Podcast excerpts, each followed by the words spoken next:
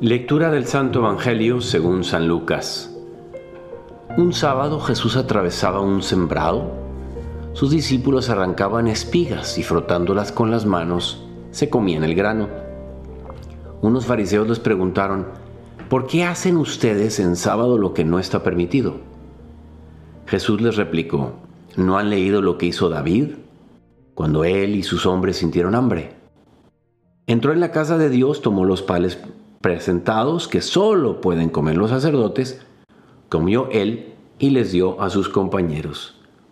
Y añadió, el Hijo del Hombre es Señor del sábado.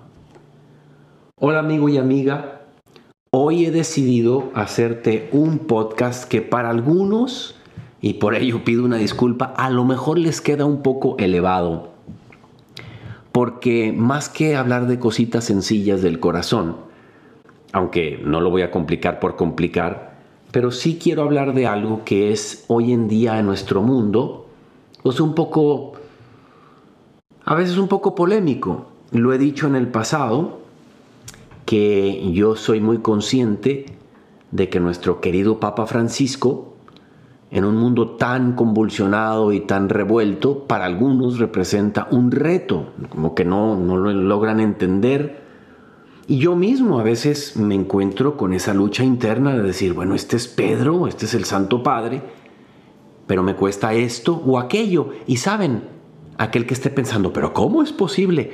Relájate. El mismo Papa dice, hagan lío. El mismo dice, mm, está bien acariciar el conflicto. Él mismo nos dice, él como buen jesuita, los jesuitas siempre han sido muy pioneros en aquello del, diálogo que puede a veces desembocar en tener diferentes posturas de un mismo objeto que amamos, que es nuestra amada Iglesia Católica. Bueno, digo esto porque eh, teníamos un encuentro con Cristo, los padres, es como un acto de piedad en donde luchamos con algún tema y tratando de generar polémica, no de estar todos como niños bien bonitos, bien peinaditos y muy de acuerdo en todo.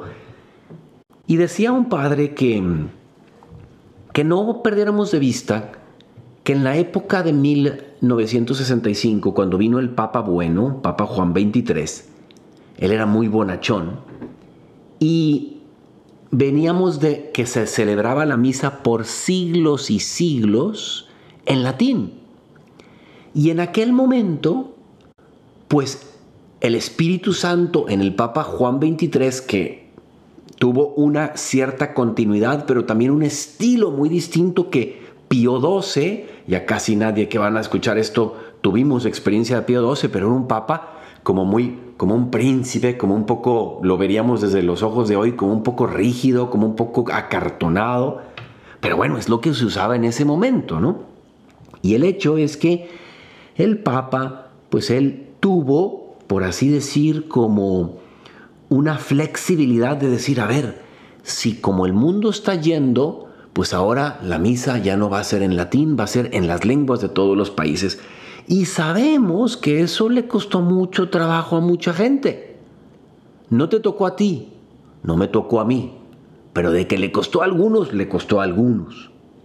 Entonces él no fue rígido, fue flexible con esa gracia de estado que tiene el Santo Padre para decir nos vamos por este camino. Y hoy en día lo agradecemos.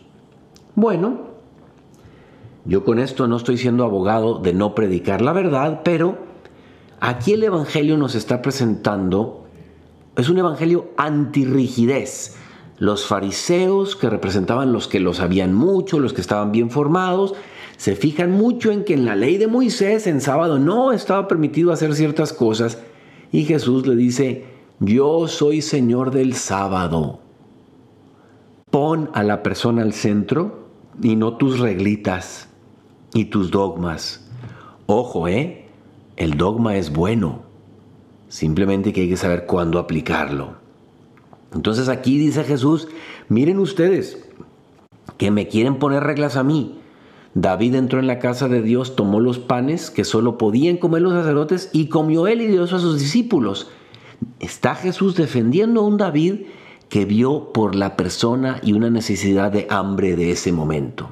Bueno, Pues el día de hoy nos encontramos a veces con que nos cuesta el Santo Padre, pero el Santo Padre no podemos negar que Él está mirando hacia el futuro y nos está diciendo ciertas cosas de hoy hay que presentarlas primero por el lado de la belleza y luego por el lado de la verdad.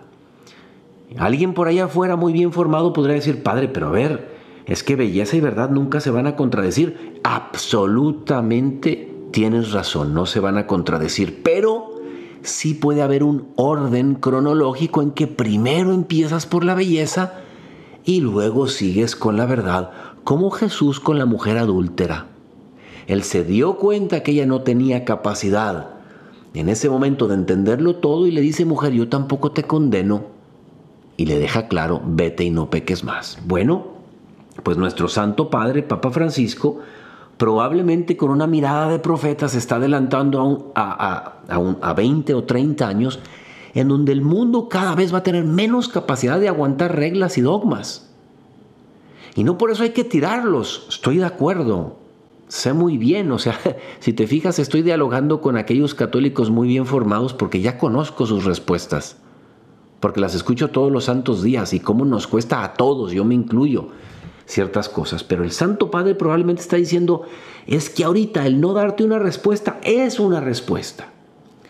El dejar que la persona llegue a la verdad porque la hemos tratado con compasión, porque hemos empezando un camino de lo que él llama el acompañamiento, del caminar con la persona, buscando que esa persona crezca en amistad con nosotros para en un momento posterior que el Espíritu Santo la ilumine, quizá a través de nosotros mismos, para una verdad que no está pudiendo vivir.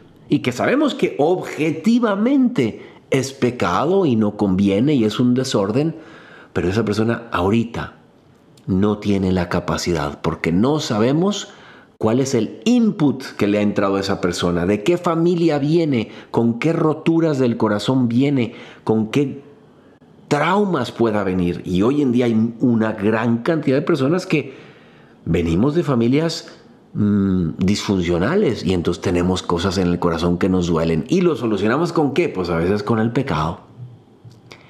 Miren, es imposible para nadie, es imposible en un podcast poder abarcar todo lo que yo quisiera decir, poner todos los puntos sobre las IES y cruzar todas las T's, pero yo en este momento me voy a confiar al Espíritu Santo de que Él te esté diciendo a ti, mi querido amigo o amiga católico o no católico, porque bienvenidos los que no lo son, a que Jesús en este pasaje le está pidiendo a los fariseos que dejen de ser rígidos, que encuentren una luz especial, que renazcan del Espíritu y no se queden en regla tras regla, aunque las reglas pueden ser muy buenas. Pero como dije hace rato, hay que saber en qué momento hay una regla superior, la regla del amor. Caramba, me está dando un poquito de preocupación, amigo y amiga, de que vaya yo a confundir a algunos de ustedes. No me importa. No me importa porque considero que en ese sentido estoy imitando al Santo Padre. Que el Espíritu Santo nos estire de mente y de corazón para poder de alguna manera entender más allá de las reglas y entender el amor de Dios que quiere llegarle a una nueva generación de manera diversa. No sin la verdad en absoluto, sino nada más retrasando un poco la verdad, atrasando el momento de la verdad, porque hay que conquistar los corazones primero por la belleza. El que tenga oídos para oír, que oiga, como dijo nuestro Señor. Yo soy el Padre Jorge Obregón, y si esto te ha, te ha causado un poco de, de duda, ¿a qué se referirá el Padre? Tú ponlo en oración. Dios nos irá iluminando. No querramos todo como ¿verdad? El, todo peladito y en la boca, ¿no? Todo digerido. Dejémonos sorprender también por el Espíritu Santo de que nos vaya mostrando proféticamente cómo llegarle a la gente el día de mañana. A mí me encuentras en Instagram en J Obregón G y te mando un fuerte abrazo y mi bendición.